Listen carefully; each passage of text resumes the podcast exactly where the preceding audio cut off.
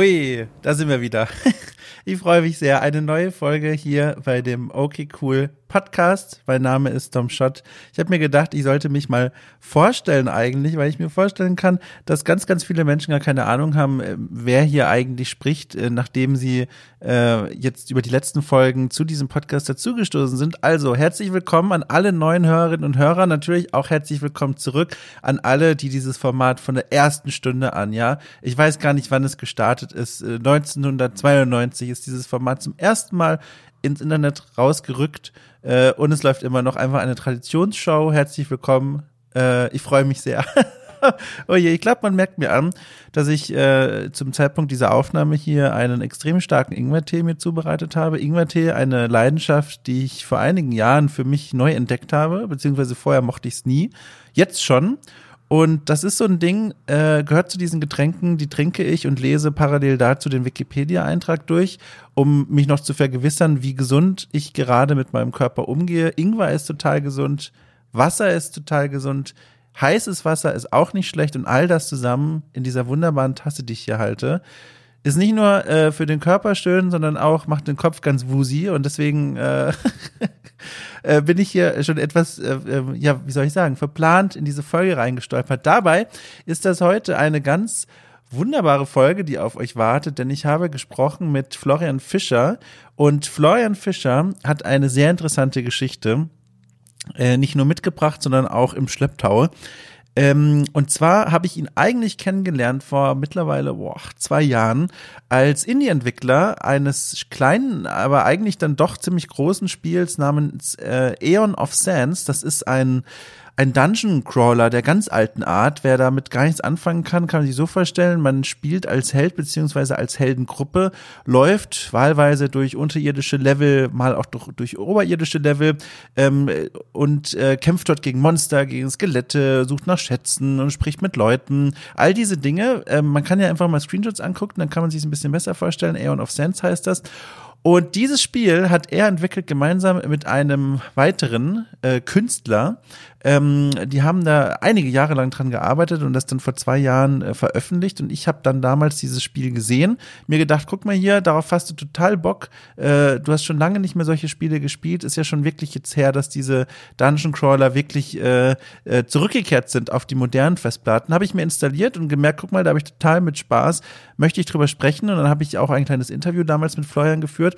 Und dann habe ich ganz lange nichts mehr von ihm gehört. Und dann saß ich hier vor meiner okay cool äh, Gästeliste und ähm, habe mir überlegt, mit, mit wem möchte ich denn eigentlich mal sprechen? Und dann fiel mir Florian wieder ein und habe ich ihm geschrieben und gesagt, hast du nicht Lust, äh, dich mit mir zusammenzusetzen? Und er hatte Lust.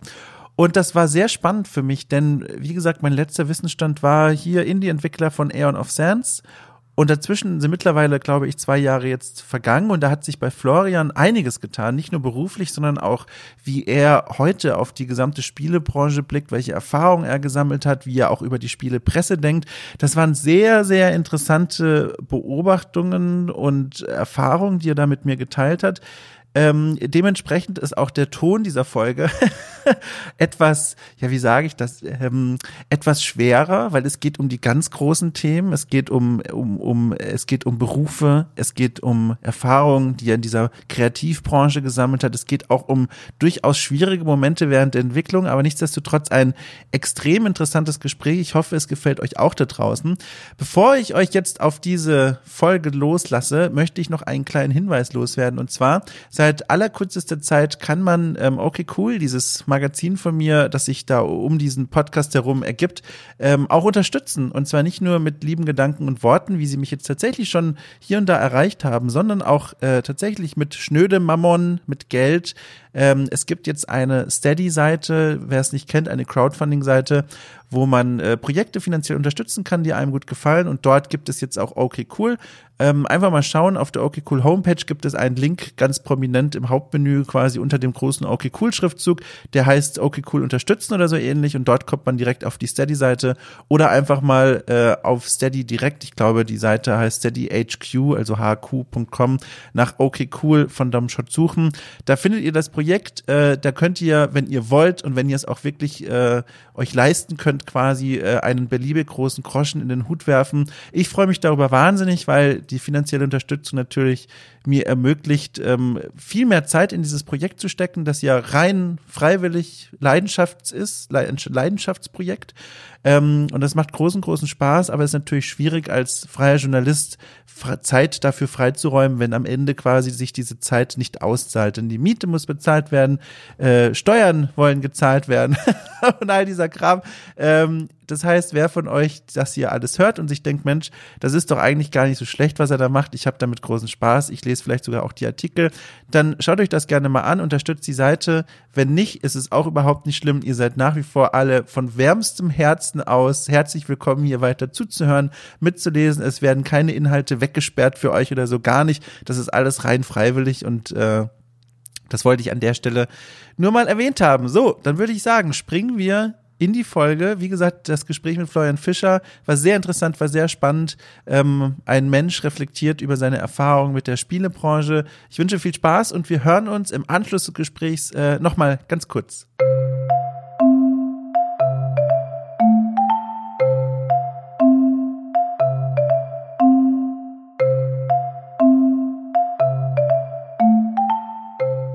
Hm. Ich musste erstmal einen, einen Schluck von diesem Tee nehmen. Ich habe mir nämlich äh, tatsächlich noch, ähm, obwohl ich zwei Minuten zu spät war, noch kurz den Luxus gegönnt, einen Tee äh, mir zu machen. Und äh, ich bereue es auch eigentlich jetzt schon direkt, dass ich es gesagt habe, weil wie unhöflich ist das denn? Ich bin zu spät und habe dann auch noch mir die Zeit genommen, einen Tee zu machen. Also entschuldige, jedenfalls, äh, ich habe gerade diesen Tee getrunken und der steht vor mir.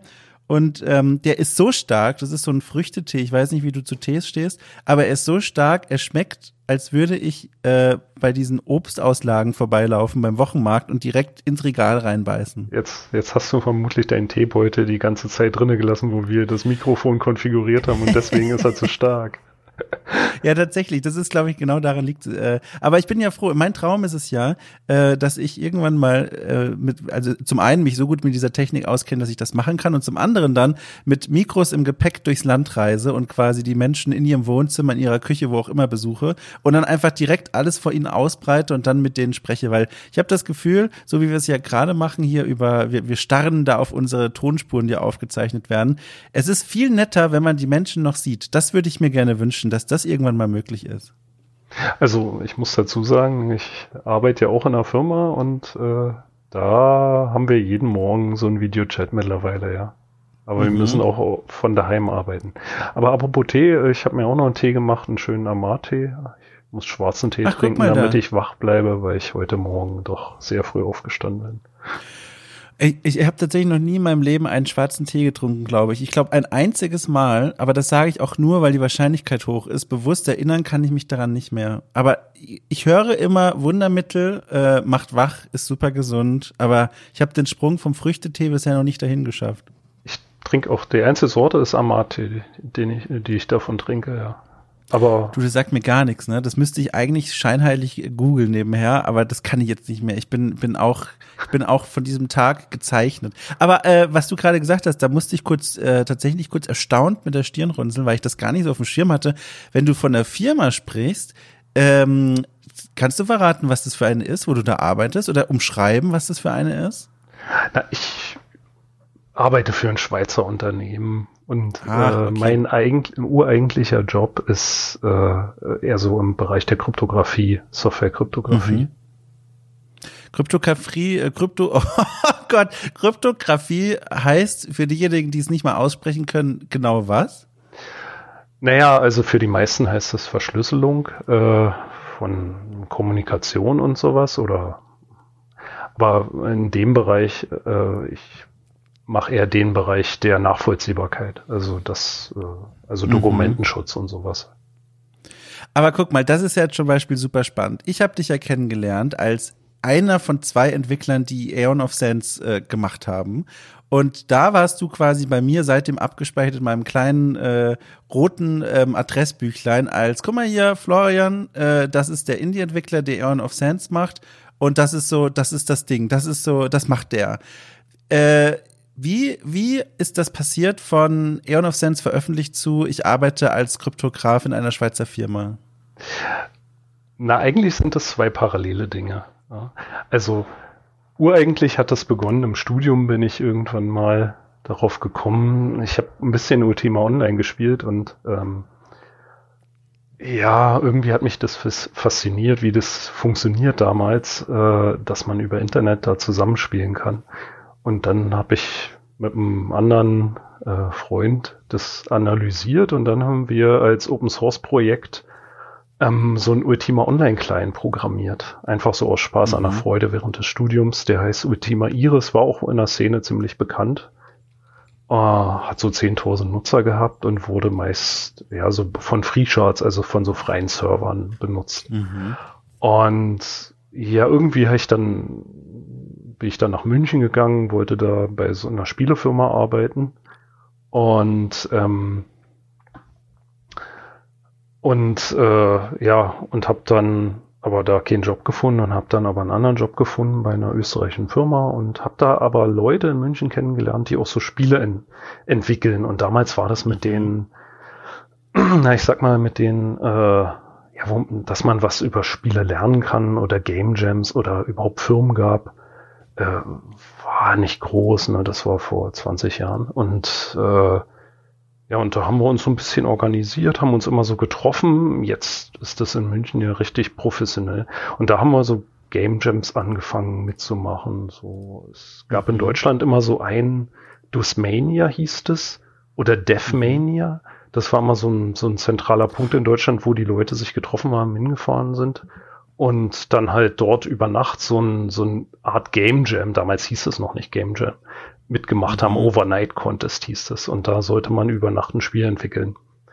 Und ja, da bin ich eigentlich zehn Jahre lang hingefahren, habe das immer gemacht. Jetzt gibt's das nicht mehr. Zehn Jahre, ja, Wahnsinn. Ja.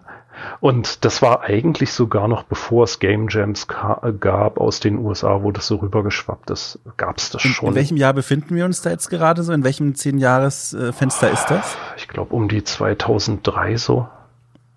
Ja, ja, also 2003 bis 2013 dann wahrscheinlich. Ja, ja, ich glaube sogar schon ein bisschen eher, ja. Und Wahnsinn. Ja, und da habe ich das jedes Jahr dahin gefahren, das gemacht und irgendwie haben wir dann nebenbei auch immer so klein bisschen, so ein bisschen Spiele entwickelt. Ähm, aber das war eher, das war alles Hobby und Spaß und hauptsächlich auch an dem Ultima Iris Client so äh, ein bisschen programmiert, aber das, ja. Und irgendwann bin ich dann ja, nach Berlin gekommen und dann habe ich Legend of Grimrock gespielt und äh, mhm. dann, das hat mir sehr gut gefallen und aber mir hat ein bisschen was drinne gefehlt und äh, dann äh, habe ich so im Forum geguckt, im Legend of Grimrock Forum, wer sich da rumtreibt und dann ist, bin ich über die Grafiken von Marco gestolpert und habe den einfach angeschrieben und gefragt, so, ich kann programmieren, du kannst scheinbar Grafiken machen, äh, hast du nicht Bock, was zusammen zu machen? Ne? Weil man findet so, als Grafiker findet man selten einen guten Informatiker und als äh, Informatiker findet man selten einen guten Grafiker. Mhm. Ja, und ja, dann haben wir erstmal gechattet und so und dann hat sich daraus äh, alles entwickelt. Ja. Aber wie äh, wagt man denn den Sprung von, guck mal hier, ich habe da ein Spiel gespielt und mir fehlt da was, ich würde es gern selber anders und besser machen. Das ist ja auch ein Gedanke, den ich ja quasi täglich habe. Ich sitze hier, spiele irgendwas, also es ist gelogen, das stimmt nicht, aber immer mal wieder sitze ich hier und denke mir, guck mal, tolles Spiel, Dom. Aber wenn du die Fähigkeiten hättest, äh, dann äh, würdest du das ganz anders machen. Aber ich sage ja dann trotzdem nicht, guck mal, äh, ich mache jetzt tatsächlich ein echtes Spiel. Wie, wie, wie war denn dieser Sprung dann, dass du dann gesagt hast, das könnte jetzt ein Projekt werden, dem wir Jahre unseres Lebens und, und unzählig viel Energie äh, äh zuwenden werden? Hm, das sind viele Sachen auf einmal. Ähm, ich würde sagen, es für mich war der Unterschied ja nicht groß. Ich, ich habe Informatik studiert, ich äh, den ganzen Tag auf Arbeit beschäftige ich mich damit. Aber als Entspannung habe ich immer Spiele programmiert. Und ich glaube, der größte Schritt war, ich wollte mal ein Spiel, also so Game Jam-Spiele sind ja nie fertig. Ne? Also man macht die halt mhm. und die funktionieren so ein bisschen. Die Hauptplay-Mechanik muss funktionieren. Und dann war es das. Und ich dachte mir immer, ich könnte mal eins fertigstellen ähm, hatte aber irgendwie nie so den Ansporn, diese Game Jam Spiele fertigzustellen, weil die halt immer so, so war eine spontane Idee so. Und ich hatte immer den Anspruch, ich wollte so eine Sache mal fertigstellen von diesen Sachen. Und mhm. das war so der, der Anfang. So, und wirklich reinzukommen für mich war nicht schwer, weil ich ja schon so die Strukturen kannte, was man so auch schafft. Ja, also was man, mhm. was man so produzieren kann. Weil wir haben bei den Overnight Contests hatte man ja nur bestimmte Zeit. Und in der Zeit musste ja der Haupt-Gameplay-Loop funktionieren. Und dadurch hat man, ich habe übrigens das, äh, die anderen Podcasts gehört und da war das auch Thema, wo das Thema die war, dass Podcasts hier, äh, ja. meinst du, die, die, die, ah ja, cool, cool, cool. Und da war ja das ja auch Thema.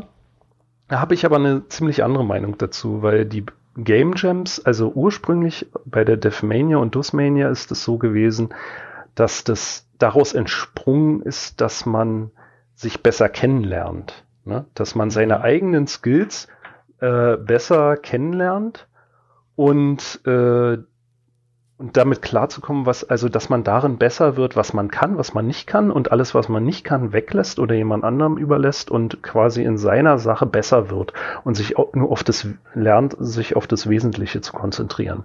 Und das mhm. hat für mich die Game Jams immer ausgemacht. Ich sehe es nicht so als wie ich gehe da hin und chill ein bisschen und ach, es muss ja nichts fertig werden. Das war das, also das hätte mich nicht motiviert. Ja, wobei ja beides finde ich äh, durchaus legitim. Beides ist legitim. So ich sage ja, das hätte ja. mich halt jetzt nicht äh, Verstehe, motiviert, ja. weil ähm, ja und äh, deswegen war das auch der Ansporn, so ein Spiel fertig zu machen und mhm ja, bei Marco war das ähnlich. Der hatte schon ein paar Jahre vorher immer mal so angefangen, mit einem anderen Programmierer was zu erstellen, aber denen ist immer die, die Puste ausgegangen, schon nach zehn Prozent so. Mhm. Und ja, und ich habe gesagt von Anfang an, äh, wir ziehen das durch. Ja, und äh, das haben wir dann auch getan. Wahnsinn. Also war die Hauptmotivation bei euch beiden dann scheinbar mal so ein Projekt, dass man irgendwie das noch so quasi in den, in den Kinderschuhen, vielleicht sogar eher sogar noch Babyschuhen steckt, zu sagen, guck mal, das begleiten wir jetzt bis zum Release, das machen wir jetzt richtig fertig und veröffentlichen das mal. Also das war so, das war die Hauptmotivation quasi.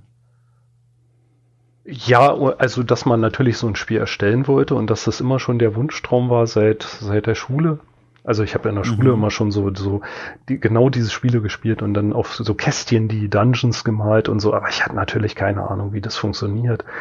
Und ich habe das aber nie vergessen und irgendwann habe ich gesagt, naja, eigentlich programmieren kannst du, jetzt musst du nur rausfinden, wie man genau das programmiert und das haben mhm. wir dann, habe ich dann so in einer Woche getan, habe ich so in einer Woche so die Darstellung hinbekommen, so, so ein bisschen, ne, diese First-Person-Perspektive und, und wie man da so rum strived, ne? Mhm. Und äh, ja, und das habe ich in einer Woche hinbekommen. Und dann habe ich Marco gefragt, ob wir was machen.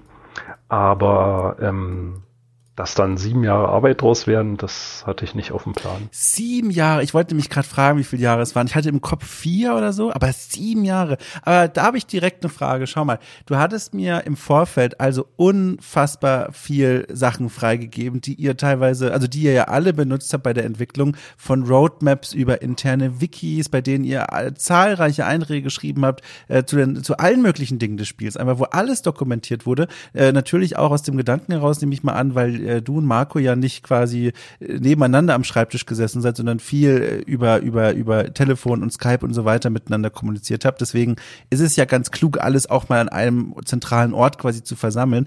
Aber was ich mich gefragt habe beim Durchgucken, und ich habe mir alles angeguckt, also alles durchgelesen und mal geschaut, wie sowas eigentlich aussieht, diese ganzen Design-Dokumente und die Anmerkungen von euch und wie ihr da miteinander äh, euch unterhalten habt schriftlich, war das nicht unglaublich nervenzerrend? Also du, also ich, ich, ich sah dich beim Durchlesen und wahrscheinlich Marco auch, wie da durchaus einmal pro Tag frustriert auf den Schreibtisch geklopft wurde und gesagt wurde, nein, ich, ich kann nicht mehr. Das, also, das kann ich mir nur so vorstellen. Ja. also, also ja, da, da, kann man jetzt tief reingehen in die Sache. Ähm, ich weiß nicht, ich habe dir also ein, zwei Tickets geschickt von über 1800, Ja, die wir ja. haben. Ne? Und die sind ja, Ja. ellenlang und äh, Diskussionen da drin und so. Ich weiß nicht, habe ich dir welche geschickt, wo man frustriert geantwortet hat? Ähm, Also oder ich habe ich finde, darauf der- der- geachtet, dass wir nett miteinander umgegangen sind? Also ich muss sagen, der Gesprächston, der war überwiegend nett. Also äh, im Ticket quasi so so kleine ne, Bearbeitungskärtchen könnte man sagen, wo quasi immer zu einem ganz konkreten Ding im Spiel so eine so so Änderungsvorschläge gemacht werden. Und da kann man sich vorstellen, so ein bisschen so fühlte ich mich erinnert an, ähm, wenn man einen Artikel schreibt und dann jemand liest das gegen und schreibt Kommentare dran, dass dann quasi auch mit so einer Kommentierfunktion Antworten und Bemerkungen dran stehen. Und da muss ich sagen, überwiegend sehr nett, sehr höflich, aber und deswegen habe ich mir die Frage auch äh, quasi in den Hinterkopf geschoben, äh, davon abgesehen, dass man sich ja auch denken kann. Manchmal habe ich da so, also habe ich mir gedacht, wenn ich das als Textnachricht bekommen würde von einem guten Freund, würde ich mir denken, oh je, da rufst du mal lieber an, da ist gerade jemand nicht unbedingt glücklich. Ja, also, naja, man muss sich das ja wie ein Kartenhaus vorstellen. Also man fängt an, Ja. das, man macht so ein bisschen, man hat so ideelle Vorstellungen und dann nähert man sich immer so dieser einen Vorstellung an. Auch gemeinsam muss man sich der annähern. Da gibt's Mhm. Reibungspunkte, die waren bei uns aber nicht so in der Vorstellung, sondern in der Umsetzung, weil die Arbeitsweisen halt unterschiedlich sind. Also ich bin ja gewohnt, sehr strukturiert zu arbeiten, mit Ticketsystemen zu arbeiten und sehr, ähm, also auf schon im Vornherein alle möglichen Probleme zu sehen und abzufangen und sehr kontrolliert zu arbeiten. Und Marco ist halt Künstler, der ist äh, Installationskünstler, der halt riesige Leinwände bemalt oder Kunstobjekte fertigt und ausstellt. Er kommt ja gar nicht aus der Informatik oder, oder aus der Technik, sondern er malt halt Leinwände. Ne? Er ist richtiger Künstler Mhm. und, und macht Ausstellungen in Museen und, äh, und, und spielt halt Computerspiele und hatte aber vorher noch nie etwas gemacht, außer so ein Bild mal gemalt auf dem Computer. Und das war natürlich, ich musste ihm natürlich auch die Arbeitsweise beibringen, wie man Software entwickelt. Und das war natürlich ein harter Kampf und äh, auch Disziplin und äh, ja, da gab es öfter Reibungspunkte, aber eigentlich, wir sind heute sehr gut befreundet, erzählen immer noch jede Woche, Ah, schön. telefonieren wir miteinander und so. Und ja, und das, das hat sich dann gut ergeben, aber es gab, gab natürlich Punkte, also in der Zusammenarbeit, es war natürlich hart. Also wir, wir haben ja beide nebenbei noch gearbeitet, ne? Und Mhm. äh, wir haben quasi, äh, ich würde sagen, sieben Jahre lang auf die komplette Freizeit verzichtet. Wahnsinn. Das Was ist- macht das mit einem? Na, Also, das, ist macht nichts furchtbar. Gutes, ja. Also ich war auch zwei, zweimal schwer krank, paar Wochen. Oh je, ja. Und äh, Marco ging es auch nicht gut. Ich würde sagen, also du hast ja gesagt, du, du würdest auch gerne auch ne, so ein Spiel machen und vielleicht besser machen und so. Ich würde eigentlich davon abraten. Ähm, man nimmt sich natürlich immer vor, was Kleines zu machen und ich wusste und ich wollte auch was Kleines machen, ne? nicht, nicht zu groß. Und wir haben das erste Konzept auch über Bord geworfen. Das sollte in so einer Ja. Pyramide spielen, dass man quasi so einen Run macht vom, vom, vom Eingang der Pyramide nach oben. Und, äh, und wir wollten das aber auch so machen, dass du das immer wieder spielen kannst. Und bei jedem Run hat sich die Pyramide verändert, weil die tausend Jahre in die Zukunft war. Und man Oh, findet, man, man findet aber die alten Sachen dort drinnen wieder, die der vorige Run, die man im vorigen Run, Run gemacht hat. Aber die Monster Oh. haben sich verändert, die Leute und ein paar Sachen haben sich immer verändert. Und dieses Konzept haben wir wegen struktureller Sachen haben wir über Bord geworfen und äh, Ja. das hieß The Pyramid und äh, dann ist The Trail draus geworden, was nur ein relativ kleines Rollenspiel sein werden sollte, aber tja, es ist dann leider größer geworden. Und die Ambitionen Ja, waren auch nur als Hobbyprojekt, das nicht zu verkaufen. Und irgendwann war es so groß, dass wir gesagt haben, wir, wir brauchen zusätzliche Grafiken, Musiker wollen wir haben, weil wir die Qualität hochhalten wollen. Naja, und dann ging kein Weg an Steam vorbei. Ja. Ist, ähm, wenn man da so lange dran arbeitet und man sich ja eigentlich immer denkt, man macht daraus ein kleines Spiel, das soll nicht besonders groß werden, man versucht sich da auch selber so ein bisschen im Zaum zu halten, so gut es eben geht, ne? Äh, und, und dann kommt irgendwann der Punkt, den du jetzt auch so ein bisschen angerissen hast, wo man merkt, also zumindest klang es so, oh, guck mal, das wird jetzt hier ein richtig, also das ist ein, eine coole Sache, an der wir arbeiten. Wir wollen eine gewisse Qualität auch äh, aufrechterhalten und bieten. Und wir könnten das tatsächlich entgegen unserer ursprünglichen Pläne verkaufen. Dieser Punkt, wenn man den mal erreicht, wenn man diesen Gedanken hat, denkt man sich dann auch so, auch wenn man es ja eigentlich gar nicht sollte, weil das ja quasi, das schreit ja nach Enttäuschung, denkt man sich nicht manchmal, ui, das könnte, das könnte eines von diesen Spielen vielleicht werden, das irgendwie aus dem Nichts kommt und unglaublich erfolgreich ist? Oder wart ihr da sowieso immer schon mit allen 28 Beinen auf dem Boden der Tatsachen und habt ihr gesagt, wir wollen es jetzt einfach nur veröffentlichen, ne, weil wir haben jetzt, das passt zum Projekt und so können wir das an abschließen und wir denken jetzt aber nicht, dass das jetzt hier irgendwie die Spielewelt revolutionieren wird? Ja, also hat zwei Aspekte. Also Marco, der hat ziemlich viel Zeit investiert und auch von seinen künstlerischen Sachen da werden ja Aufträge angenommen und er hat dann Vollzeit, glaube ich, drei Jahre dran gearbeitet, um die ganzen Grafiken zu erstellen. Und das war dann halt einfach der Punkt da. Er wollte das. Ich habe gesagt, ich habe nichts dagegen, dass wir mhm. es kommerziell machen. Aber ich hatte natürlich, eigentlich wollte ich es nicht, weil ich brauche, ich brauche das nicht. Ja. Und ich, dieser Stress, der sich dann, also der, der Unterschied zwischen etwas einfach machen und einfach ins Internet stellen, die Leute können es spielen und etwas kommerzielles machen, ist halt riesig. Ja. Mhm. Du brauchst eine Firma, wir, wir ist extra hergekommen und wir haben eine Firma gegründet, eine GBR, die mussten wir dann leider einstampfen, weil Steam keine GBRs akzeptiert. Und dann habe ich Einzelunternehmer gemacht, aber auch dieser ganze steuerliche Kram, dieser Firmenkram und sowas, ja, den du machen musst, äh, das ist nicht zu unterschätzen und dann überhaupt alles mit Steam zu lernen, wie Steam funktioniert, das Backend. Und dann kommen natürlich die Sachen dazu, dass du die Qualität hochhalten willst. Du willst keinen enttäuschen. Äh, wir haben, ich bin ja oft in Berlin bei Talk and Play gewesen, was mhm. so ein mhm. Meeting ist, wo sich so Spieleentwickler treffen. Und da bekommt man natürlich Feedback, äh, von Freunden kriegt man Feedback und alle haben, haben dann hohe Erwartungen und äh, die Erwartungen von Marco sind dann natürlich auch größer geworden, wenn er natürlich so viel Zeit investiert und, äh, und halt auch äh, natürlich äh, auf Geld verzichtet, Aufträge verzichtet, um das zu, fertigzustellen. Naja, dann steigt natürlich, äh, steigt natürlich äh, das Risiko. Und ja, und aber eigentlich war es uns vom Spiel im Vornherein klar, das ist jetzt nicht der Multi-Mega-Hit, das ist ein Nischenspiel. Aber mhm. wir haben uns mhm. natürlich schon äh, mehr Feedback erhofft. Aber darauf können wir ja später kommen, warum das nicht so ja, geworden ist. Wir haben das auch schon analysiert. Ihr habt ja, ich habe auch den Podcast von dir gehört äh, mit dem Herrn Stange. Äh, ja, genau, bei, bei gamespodcast.de, bei der Podcast. Genau, ja. ist ja, ist ja mein Lieblingspodcast. Die beiden sind so gut, also sind alle so gut, die da mitmachen. Das ist der Hammer. Also da lernt man sehr viel. Ja,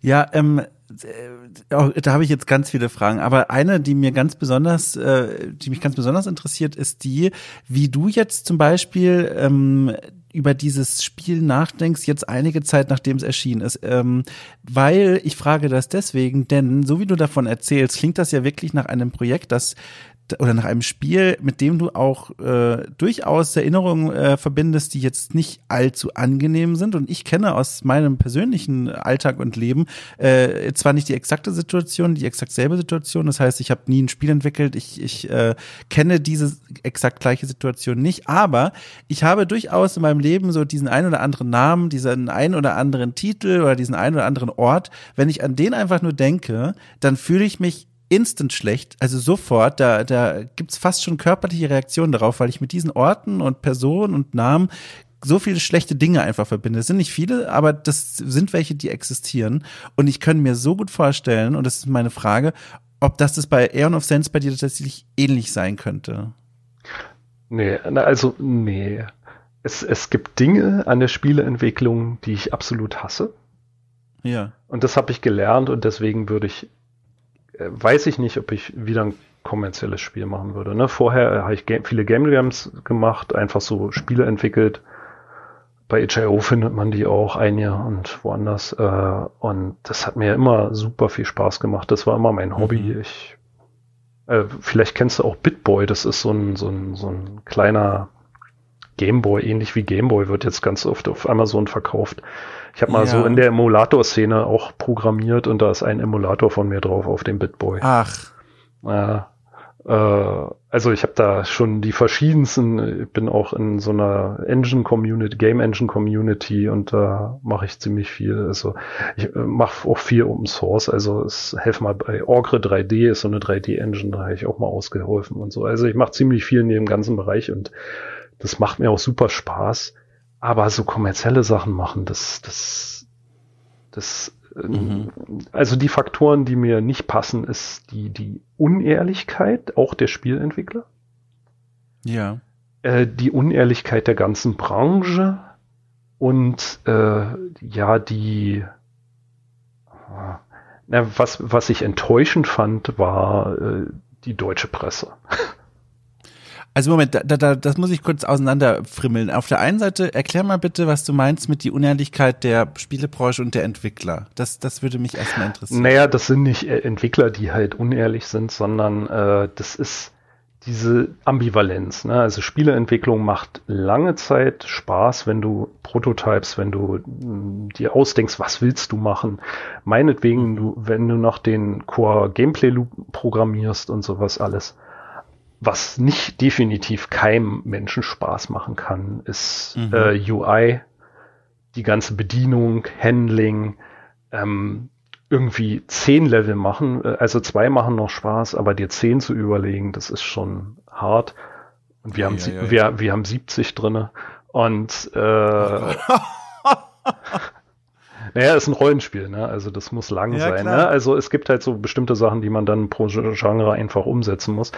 Und, und das, also das macht überhaupt keinen Spaß aus der Entwicklung her. Und ich würde sagen, die Hälfte der Spieleentwicklung macht definitiv keinen Spaß.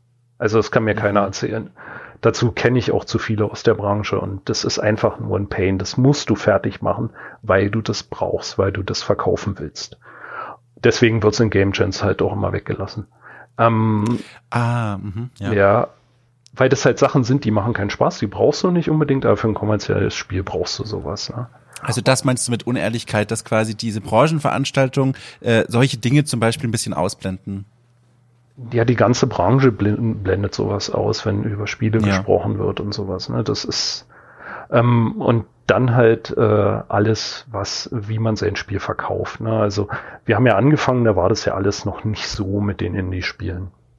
Mhm. Wir haben da noch gedacht, so wir verkaufen 30.000 Einheiten äh, vom Spiel insgesamt jetzt über irgendwie alle Jahre hinweg. Wir sind jetzt bei 2500. Mhm. Ja, und das ist schon okay für Steam. Mhm. Und ja. äh, das muss man sich aber mal auf der Zunge vergehen lassen und äh, zergehen lassen. Und äh, die die anderen Sachen sind, äh, na, sein Spiel muss man ja, also wenn man mit dem Spiel zu Ende ist, ist man selbst am Ende. Ne? Und mhm. dann musst du aber dein Spiel verkaufen als, also die Leute kennen das ja noch nicht. Du ja. Du musst denen das ja als neu verkaufen, aber du arbeitest daran schon so eine lange Zeit. Für dich ist es nicht neu. Du kennst das in- und auswendig. Du musst es also richtig frisch verkaufen und du, du bist eigentlich total am Ende. Du kannst darüber, mhm. du, du willst nur noch aufhören, das soll weg, das soll raus und du willst was anderes machen, du willst deine Freizeit wieder genießen und alles. Und du hast da mit Leuten zu tun, die total enthusiastisch sind und du musst diesen Enthusiasmus auch noch äh, supporten. Und das ist so übel. Also das ist das Übelste an der ganzen Sache. Also das. Das ist ja. Also das ist halt auch wahrscheinlich ein Problem, weil wir nicht mit einem Publisher zusammengearbeitet haben, aber wir haben viele angefragt und ähm, uns wollte keiner publishen. Ich kann das auch ein bisschen verstehen. Es war auch kein Problem. Mittlerweile denke ich, war eine ganz gute Idee, das auch nicht zu machen. Aber das, das Game zu advertisen, das ist, also das, das willst du einfach nicht. Du willst das Spiel programmieren und willst es veröffentlichen. Aber ja. dann kannst du es nicht finanzieren, ne, weil jetzt keiner kauft und keiner kennt. Das ist tatsächlich sehr, sehr spannend, dass du das erzählst. Und, äh, kürzlich, äh, zum Zeitpunkt der Aufnahme, war der Deutsche Computerspielpreis, wobei kürzlich ist jetzt auch schon wieder ein, zwei, drei Wochen her.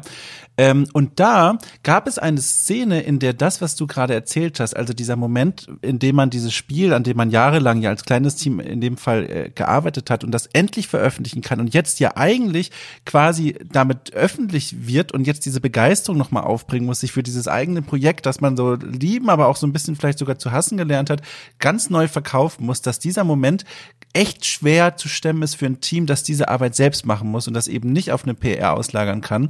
Und ich meine damit den Moment, als ähm, The Longing von Studio Seufz ähm, ausgezeichnet wurde und einen Pre Hauptpreis bekommen hat in einer Kategorie. Und dort wurde eingeblendet der Anselm, der ist einer der, der Hauptentwickler des Teams und ähm, du hast dem richtig angemerkt, wie der also fast in sich zusammengefallen ist. Nicht vor, also der hat sich natürlich super über den Preis gefreut, das war ja auch klar, hat man ja auch gesehen. Aber der, du hast richtig gemerkt, wie von ihm äh, nicht unbedingt ein Stein vom Herzen gefallen ist, sondern so ein bisschen fast schon was zerbrochen ist, wenn er darüber sprechen sollte, wie die Entwicklung an dem Spiel war. Man hat richtig gemerkt, wie der richtig die keine Puste mehr hatte, weil die haben ja auch ewig lang an diesem Spiel gearbeitet, auch so ein kleines Team. Und äh, das ist genau das, was du auch erzählt hast. Das sind solche Einblicke, die bekommt man tatsächlich noch gar nicht so häufig mit. Ich meine, klar, man spricht von Crunch in der Branche, diese Phasen, in denen große Teams auch und kleine Teams auch wo, Wochen, Monate lang einfach unentwegt dran arbeiten müssen. Aber an diesem spezifischen Effekt, über den spricht man gar nicht so viel, dass man dann wirklich am Ende der Entwicklung da sitzt und einen, leeren Kopf hat und denkt, jetzt geht ja eigentlich der nächste, vielleicht sogar wichtigste Teil der Arbeit los, nämlich das eigene Spiel zu bewerben. Also ich, ich, ich denke, der Unterschied ist da zwischen professioneller äh, Entwicklung, also in, wo man, wo Angestellte sind und Indie-Entwickler. Ne? Also ich glaube, da ist schon ein großer Unterschied, äh, weil mhm. der Indie-Entwickler nimmt das alles mit nach Hause und der Professionelle geht halt nach Hause und hat seinen Feierabend. Ähm, ja. Deswegen würde ich das auch keinem empf empfehlen. Also der das, also was ich halt immer nicht verstanden, äh, verstehen kann, dass jemand damit wirklich, also heutzutage noch versucht, Geld zu verdienen. Ne? Mhm. So wie ich die Branche kenne. Es, also ich kenne ja auch, ich, wir haben so ein, auf Discord so ein, so ein Channel, wo so Profis, also so Indie-Rollenspielentwickler äh, sind und wo wir uns so ein bisschen intern unterhalten. Einige verdienen da Geld, aber äh, die, die kommen aus Ungarn oder Rumänien und, und stellen ihre Rollenspiele auf Steam und haben ganz andere Lebenshaltungskosten. In Deutschland ist das halt sehr schwer. Mhm. Also ich, also man braucht gar nicht da so blau, blauäugig sein und das man kann Glück haben, ja, aber das ist ja wie Lotto. Also das kann man machen, mhm. solange man jung ist. Die meisten Entwickler sind ja auch jung, die kommen gerade von der Games Academy oder vom Studium und programmieren ein Spiel, merken aber sehr, äh, sehr schnell, damit kannst du keine Familie aufbauen und, und mhm. keine Rentenpunkte sammeln und alles Mögliche. Also das kannst du ein paar Jahre machen, lass zehn Jahre sein und danach brauchst du halt einen anderen Job. Und ganz und, gro große ja. Teile der, der Branche, also warum es so viele Spiele gibt oder warum es überhaupt Spiele gibt und Indie-Spiele und deutschen Computerpreis, Spielpreis ist halt, weil das halt auf den Rücken dieser jungen Menschen ausgetragen wird und diese Branche einfach wahnsinnig unehrlich ist. Ja, also mhm. wenn die eine Anstellung im AAA-Studio oder AA oder A-Studio bekommen, meinetwegen, aber die Gehälter sind ja auch lächerlich. Also, also mhm. ich, ich will da nichts sagen, ne, aber äh, wir haben in unserer Firma haben wir mittlerweile sieben äh, Leute, die halt aus so einer aus der Games-Branche kommen. Ne? Und wir machen keine Games, weil die alle mhm. weggehen, Familie haben und sagen, das, das funktioniert nicht. Die Arbeitszeiten funktionieren nicht, die das Geld funktioniert nicht, auch die äh, Stabilität funktioniert nicht. Mhm. Du hattest noch angesprochen, also den Punkt habe ich jetzt verstanden, die Unehrlichkeit der Presse. Ähm, Nee, die, ich, nee, Presse, Presse, dass ich enttäuscht war. Ah, okay, dann nicht, nicht Unehrlichkeit, das würde ich nicht ja, sagen. Ja. Ah, okay, weil dann habe ich das vorhin falsch verstanden. Ähm, äh, dann aber klär doch mal, was du damit meinst, weil du hast ja das Spiel dann, ne, ihr habt es ja dann veröffentlicht. Ähm, da muss es ja dann scheinbar irgendeinen Eindruck von dir gegeben haben, dass du gesagt hast, du kommst jetzt zu diesem Statement hier. Das war enttäuschend. Ja, das war einfach enttäuschend, weil wir extrem viele Magazine und und und äh, ja, Online-Portale angeschrieben haben und ja, bis heute gibt's glaube ich, zwei Reviews bei Metacritic und mhm. ähm, bei OpenCritic 3 und ähm, ja, also es hat keinen interessiert. GOG hat uns äh, abgelehnt und äh, obwohl das eigentlich ein Titel für GOG gewesen wäre. Mittlerweile, ja, hat, mittlerweile haben sie uns angeschrieben, wollten uns gerne haben, aber jetzt haben wir gesagt, nee, weil, ähm, weil die Verträge, die die machen, auch nicht toll sind. ähm, ja. Äh, ja, aber ja, da waren wir schon ziemlich enttäuscht. Auch GameStar zum Beispiel, ne, die haben uns nie geantwortet auf gar nichts. Ne? Die haben mhm. nichts gebracht. Die einzigen Deutschen, die was gebracht haben, bisschen größer, das war Gamers Global. Den danke ich auch. Die haben sogar einen Podcast gemacht, äh, der Susi mhm. und äh, Lost Levels hat was gebracht und Four Players. Four Players hat sogar das einzige deutsche Review gemacht, also, also nicht einzig deutsche, aber ein großes Portal.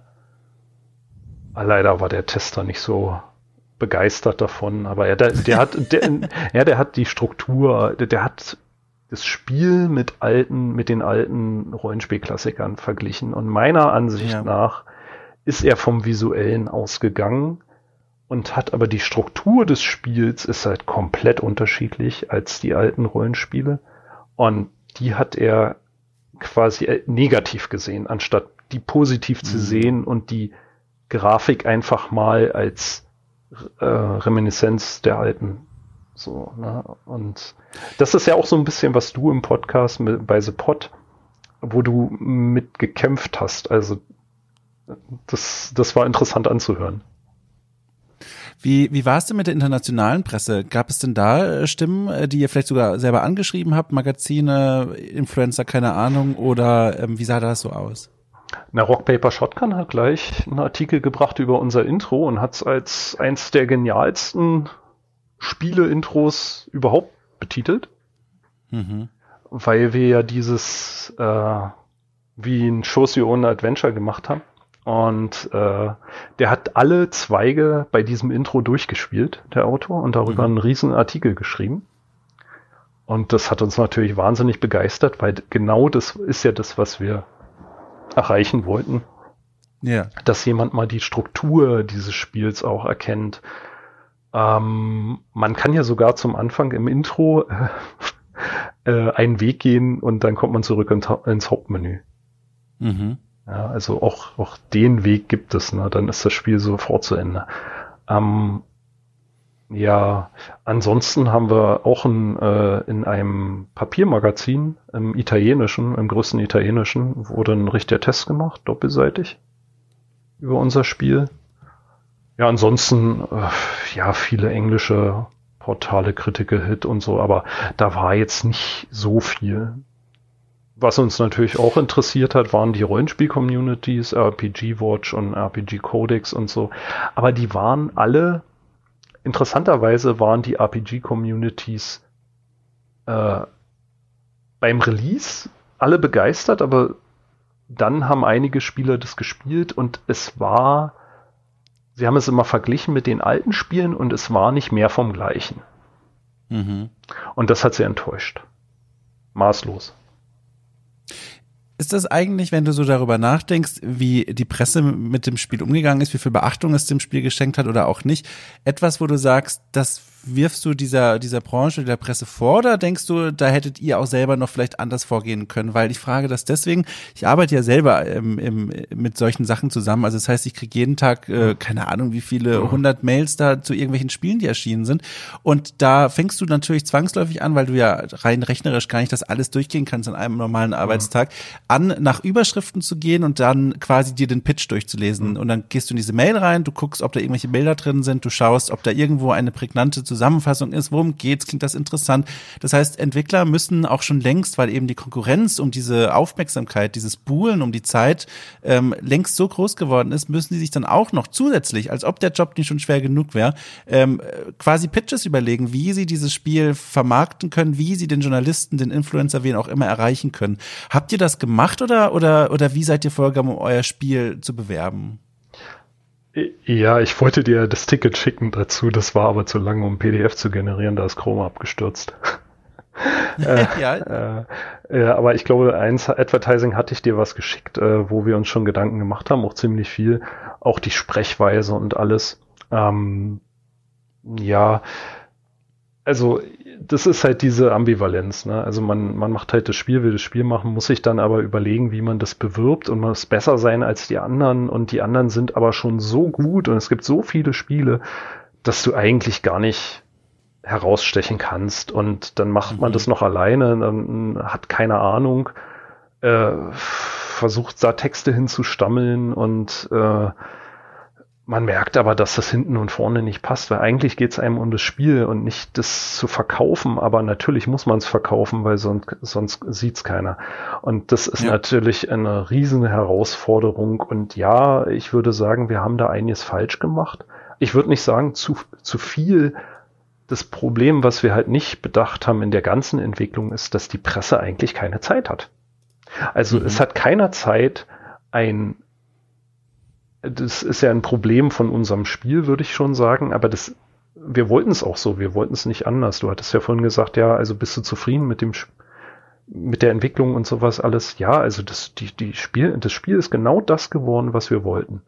Ja, also wir wollten hier und da ein paar mehr Features haben und sowas, aber die wir zusammengestrichen haben. Aber das Spiel ist genau das geworden. Also von der Struktur her, vom Gesamtbildnis ist es genau das geworden, was wir wollten. Es ist allerdings halt nicht sehr kommerziell geworden. Es ist mehr, mhm. mehr künstlerisch geworden, mehr strukturell ziemlich herausfordernd geworden. Also es gibt, ich denke auch, dass keiner so ein Spiel irgendwie, ich kenne nicht viele Spiele, die so, so sind und so sehr verzweigt sind. Also wir haben circa 70 Level da drin und man sieht aber nicht alle bei einem Durchspielen. Das macht mhm. schon mal kaum Sinn. Ne? Und äh, äh, sondern nur wenn man bestimmte Wege geht, sieht man bestimmte Level, also riesengroße Level und so weiter. Man kann aber die falsche Antwort wählen, da sieht man gar nichts davon. Und wir haben so viele Szenen und so. Du hast ja zum Ende viel, also hast du schon mal durchgespielt komplett? Ja. Ja? Ähm, ja. dann siehst du ja am Ende den, den Status-Screen und äh, da siehst du ja, dass du circa ein Drittel der, der, der Szenen mhm. siehst, der Dialogszenen und mhm. circa die Hälfte der Levels gesehen hast. Und das ist natürlich, das, das macht kommerziell gesehen wenig Sinn. Es gibt Roguelike-Spiele, mhm. aber da siehst du ja auch immer dasselbe. Ja, bloß auf eine andere Weise. Und das ist also strukturell schon genau das geworden, was wir wollten. Allerdings äh, hat sich die Mentalität der Spieler in den Jahren irgendwie verändert, dass sie halt nicht mehr so viel Zeit haben, diese Spiele so auszukosten und immer wieder zu spielen und darüber sich zu unterhalten. Und das äh, haben wir nicht so bedacht. Und die Presse hat natürlich wenig Zeit. Die, die macht einen Durchgang, spielt das Spiel vielleicht mal komplett durch oder ein bisschen an. Aber ich habe bei deiner Viertelstunde äh, bei The Pot halt auch gemerkt, dass äh, du hast zehn Stunden gespielt, aber meiner Ansicht nach bist du so zehn Prozent im Spiel weit gewesen. Und das ist natürlich überhaupt, ja, ja. überhaupt nichts, äh, äh, um das zu reviewen, weil du viele Sachen da angenommen hast, die so sind, die waren aber gar nicht so. Und das wird aber sehr vielen Reviewern so gehen, weil die einfach so viel zu tun haben. Und meiner Ansicht nach kannst du dieses Spiel erst bewerten, wenn du das so zwei, dreimal durchgespielt hast. Wir haben ja jetzt auch. Ja, ja. Entschuldige, ich wollte nur ganz kurz für den Kontext, weil das vielleicht nicht jeder weiß, wie das, äh, wie das, was damit gemeint ist mit der Viertelstunde. Das ist so eine Art Anspielformat. Das heißt, äh, die Leute, die das hören, die wissen, derjenige hat das Spiel nicht durchgespielt, aus verschiedenen Gründen. Meistens, das Spiel ist einfach viel zu groß, wie du es ja selber auch angerissen hast, um es in einer bestimmten Zeit zu schaffen. Deswegen sagt man dann, okay, wir machen das in einem angespielt Format und sprechen mal über das, was man bisher gesehen hat. Und deswegen äh, waren natürlich viele Dinge, die ich dann erzählt habe, so ein, ich vermute, es geht in diese Richtung, habe natürlich dann auch immer versucht, das so so äh, auch genauso herauszuheben, dass ich vermute, es wird und so, und das weiß ich aber nicht. Ähm, aber das war tatsächlich, und das ist dann, deswegen musste ich auch die ganze Zeit mit dem Kopf äh, nicken, als du das erzählt hast mit der Zeit. Das ist tatsächlich ein Problem, weil ich da dann auch vor der Wahl stand, entweder ich spreche gar nicht darüber oder wenigstens, weißt du, wenigstens in diesem angespielt Format. Und äh, da war die Entscheidung natürlich für mich dann klar. Aber ich, ich sehe dieses Problem auch sehr gut, das du beschrieben hast. Äh, und ich kann mir auch vorstellen, also beziehungsweise ich versuche es mir vorzustellen, mit wie viel Frustration es verbunden sein muss, wenn man da dieses Spiel sieben Jahre lang zusammenklöppelt und dann am Ende kriegt man die Reviews, die man zurückbekommt, mit so einem, mit so einer, mit so einem zwischen den Zeilen stehend, na, im Grunde haben wir es gar nicht komplett angeguckt. Ja, als Entwickler kennst du natürlich jede Einzelheit und wenn im Review bestimmte Sachen stehen, dann also zum Beispiel im Review von 4Players stand, dass die Levelgröße irgendwie also nicht umfangreich ist, ja. Und dabei haben wir mhm. die, die dreifache Größe von Legend of Grimrock, ja. Mhm. Oder ähm, und, und die zehnfache von, von den alten. Und oder jemand hat zum Beispiel gesagt, also so ein, so ein Detail, ne, die, der Inventarplatz ist so klein, das ist ja kleiner als bei A of the Beholder, das ist so ein alter Klassiker. Und ja, dabei hat man, kann man da mehr Items reintun als bei dem anderen Spiel. Und. Die, die Wahrnehmung, also den größten Fehler, den wir gemacht haben, wir haben so einen alten Style gewählt, weil wir den einfach, wir fanden den ich glaube, du auch. Du hast auch sowas gesagt. Ja, sehr, ähm, sehr, sehr, sehr ähm, angenehm, sehr mulmig, wohlfühlend und sowas alles. Und genau deswegen haben wir den gewählt. Aber das war die falsche Entscheidung. Man hätte einen frischen mhm. Style nehmen müssen. Dann hätten die Leute nämlich nicht antizipiert, dass, äh, dass auch das dahinterliegende Rollenspielsystem oder Spielsystem, der Gameplay Loop, dass der altbacken ist, weil der ist gar nicht altbacken. Wir haben, du hast ja auch gesagt im Podcast, ja. äh, dass wir keine Level haben, genau. Und, und viele Sachen, äh, also einige Rollenspieler der alten Hardcore-Rollenspieler, die haben gesagt, das ist total gestreamlined auf Gameplay. Und genau das wollten wir auch. Wir wollten, dass du spielst, dass du nicht in den Menüs rumhängst. Wir wollten Echtzeit, damit du halt nicht dauernd irgendwie warten musst auf alles. Und er sollte sich locker fluffig runterspielen und dann solltest du Story-Szenen haben, du solltest spielen und so weiter und so fort. Was aber dem konträr geht, ist halt das Aussehen, muss man in einer äh, Sache sagen. Also der, der, der, nicht der visuelle Look, nicht der Style, sondern halt mhm. äh, die, die Anordnung äh, der Elemente äh, und das Handling. Ja. Und äh, das sehe ich auch, das größte Problem, denn äh, viele Leute sind heutzutage nicht gewohnt, also die, äh, die, die Tasten zu bedienen und dann aber First Person äh, zu sehen. Und da muss ich auch sagen, das war unser größter Fehler, dass wir quasi diese alten Klassiker Dungeon Master und so als das zentrale Element genommen haben, woraus quasi dieses Spiel entsprungen ist. Wir hätten einfach die Geschichte nehmen sollen und uns dann überlegen sollen, wie wir es visuell darstellen. Ist das also auch dein, dein Tipp für all die äh, jungen, hoffnungsvollen äh, Spieledesigner und Spieledesignerinnen, die jetzt gerade zuhören und so ein bisschen im Stuhl zusammensinken, wenn sie dir so zuhören? Oder würdest du noch einen Schritt zurückgehen, was ja vorhin auch so ein bisschen durchklang und sagen, nee, komm, äh, mach direkt was Gescheites? nee, also ich würde, also ich würde schon, ich glaube, man, man sollte sich gut überlegen, ob man ob man ein Spiel kommerziell macht. Also man sollte sich von Anfang an überlegen, dass man ein kommerzielles Spiel macht und seine persönlichen Interessen in den Hintergrund rücken. Mhm. Also wenn man ein kommerzielles Spiel machen will, dann sollte man sich erstmal, sollte man erstmal analysieren, was ist denn gerade oder was ist denn in den nächsten drei Jahren, wenn ich fertig werde, State of the Art? Was kann denn da, mhm. was kann denn da interessant sein? Keiner hat doch kommen sehen, dass Survival-Spiele und, und Aufbauspiele so gehypt sind, da kann man den letzten Mist haben und du verkaufst mehr Einheiten als wir. Und ich würde jetzt nicht sagen, dass, dass wir ein gutes Spiel an sich sind, aber ich glaube, wir haben ein ziemlich interessantes Spiel, wenn man einsteigt. Und wir haben bis jetzt mhm. auch von den Reviews 90 Prozent positive Reviews und da sind, das sind keine gekauften oder so auf Steam, das geht gar nicht. Und wir haben wirklich super Feedback bekommen. Und aber halt wenig. Ja? Das muss man dazu ja. sagen. Ja? Und ich denke auch nicht, dass, dass das groß einen Spike gibt, aber wir sehen jetzt zum Beispiel, wir haben jetzt ein Demo rausgebracht und seitdem das Demo draußen ist, haben sich äh, die Verkäufe verfünffacht. Oh, schön. Ja, das ist doch cool. Also, weil, weil einfach die Leute, die, also das Spiel sieht ja so aus, als ob man es kennt. Und dann liest man so ein bisschen und denkt so, ah, ist das was für mich und so. Und jetzt können sie es einfach ausprobieren. Ja. Ja, das ist natürlich toll, dass es so einen Effekt hat. Habe ich jetzt auch gesehen, in letzter Zeit mehr Spiele mit Demos erschienen. Dieses alte Konzept, was, was ich irgendwie noch von ganz früher kenne, was jetzt irgendwie lange Zeit verschwunden war. Jetzt ist es wieder da, die Entwickler entdecken es wieder und äh, es funktioniert. Das ist doch schön. Das ist doch wirklich schön. Ja, es kommen vermutlich auch zu viele Spiele raus. Ne? Also wenn ich mal, ja, ich habe ich hab den RSS-Feed von itch.io abonniert und den halt, den ver vergesse ich immer zu löschen. Also die markierten, also ja. als schon gelesen markieren und da hatte ich letztens 10.000 Spiele ja, wurden ja. da in zwei Monaten released und dann denke ich mir halt so, ja, also da, ist, da sind ja auch nette Sachen dabei, so Ideen, ne? Also keine fertigen Spiele, aber viele Ideen so.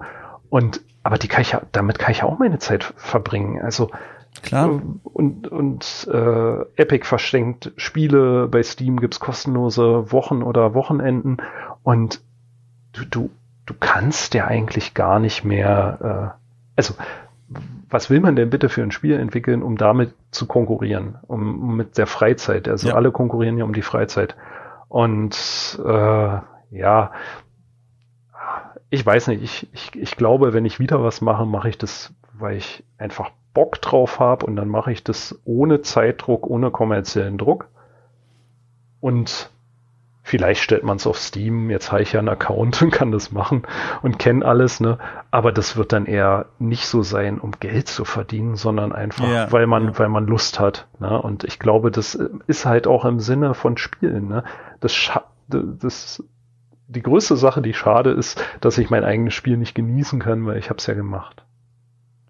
Das wollte ich nämlich auch noch fragen. Guck mal, schön, dass du selber hingegangen bist. Kannst du das eigentlich noch selber spielen? Setzt du dich da manchmal hin und sagst dir auch, guck mal, heute nochmal schön eine Stunde Eon of Sands spielen zum Feierabend. Also, also ich, ähm, ich habe mir jetzt äh, ein Jahr lang äh, habe ich es nicht gespielt und ich möchte das immer noch ins Deutsche übersetzen. Ja? Also ich arbeite gerade, oh. ich arbeite gerade so, so ab und zu mal eine Stunde dran, um äh, das so zu machen, dass man das lokalisieren kann. Äh, allerdings werden wir das nicht äh, selbst machen. Also wenn, dann soll das irgendjemand in der Community machen. Ähm, aber die deutsche, vielleicht mache ich die noch und dann möchte ich es mal in Deutsch durchspielen, weil auf Englisch äh, wir haben das ja nun auch geschrieben und gereviewt und alles, aber es ist halt doch ein Unterschied. Etwas, also ich weiß nicht, ob du verstehst, die Distanz so ist da. Ja, also ja, ja, so man klar, hat diese Übersetzung, man hat das Englische, ich bin nicht native, ich übersetze mir das und sage so, wow, okay, aber ich fühle dabei zu wenig. Und das fehlt mir.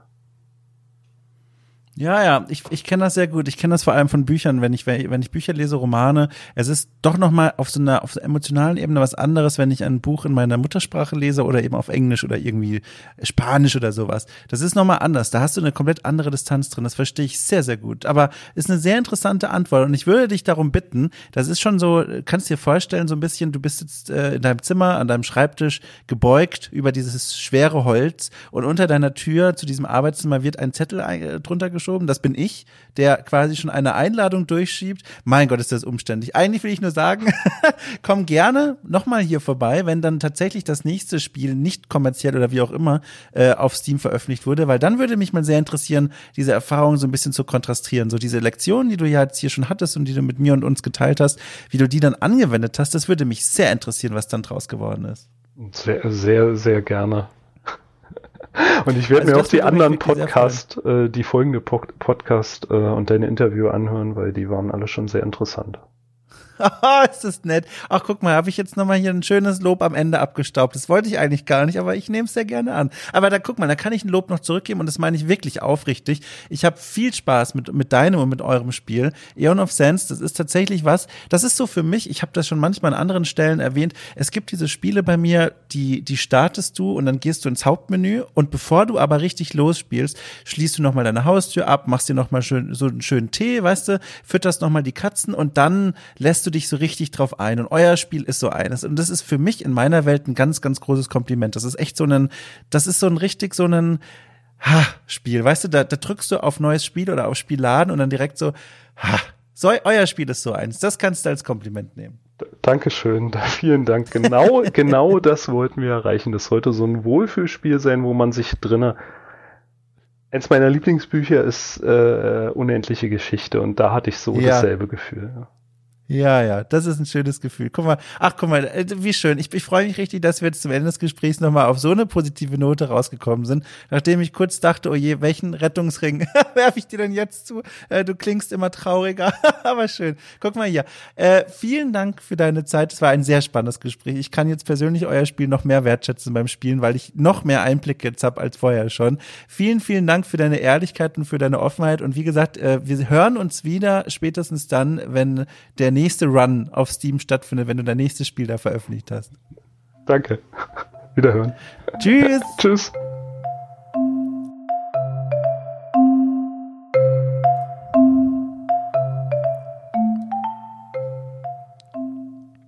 So, das war das wunderschöne Gespräch mit Florian Fischer. Es hat enorm viel Spaß gemacht. Ich habe viel gelernt in diesem Gespräch, nicht nur über Aeon of Sands, die Hintergrundgeschichte, sondern auch die Entwicklung allgemein, die den Alltag äh, eines Indie-Entwicklers in dieser Branche. Ich hoffe, für euch war es auch interessant und spannend. Äh, wenn nicht, dann tut es mir sehr leid. Wenn, es euch, wenn euch das aber tatsächlich gefallen hat, wie ich es erhoffe, dann, wie ich es eingangs schon erwähnt habe, denkt mal drüber nach, okay, cool zu unterstützen auf Steady.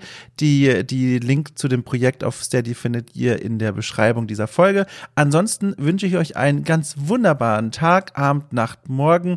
Wir hören uns wieder nächste Woche, wenn es wieder heißt, huch, äh, jetzt muss ich mir irgendeine Anmoderation ausdenken, wenn sich der Aufzug öffnet.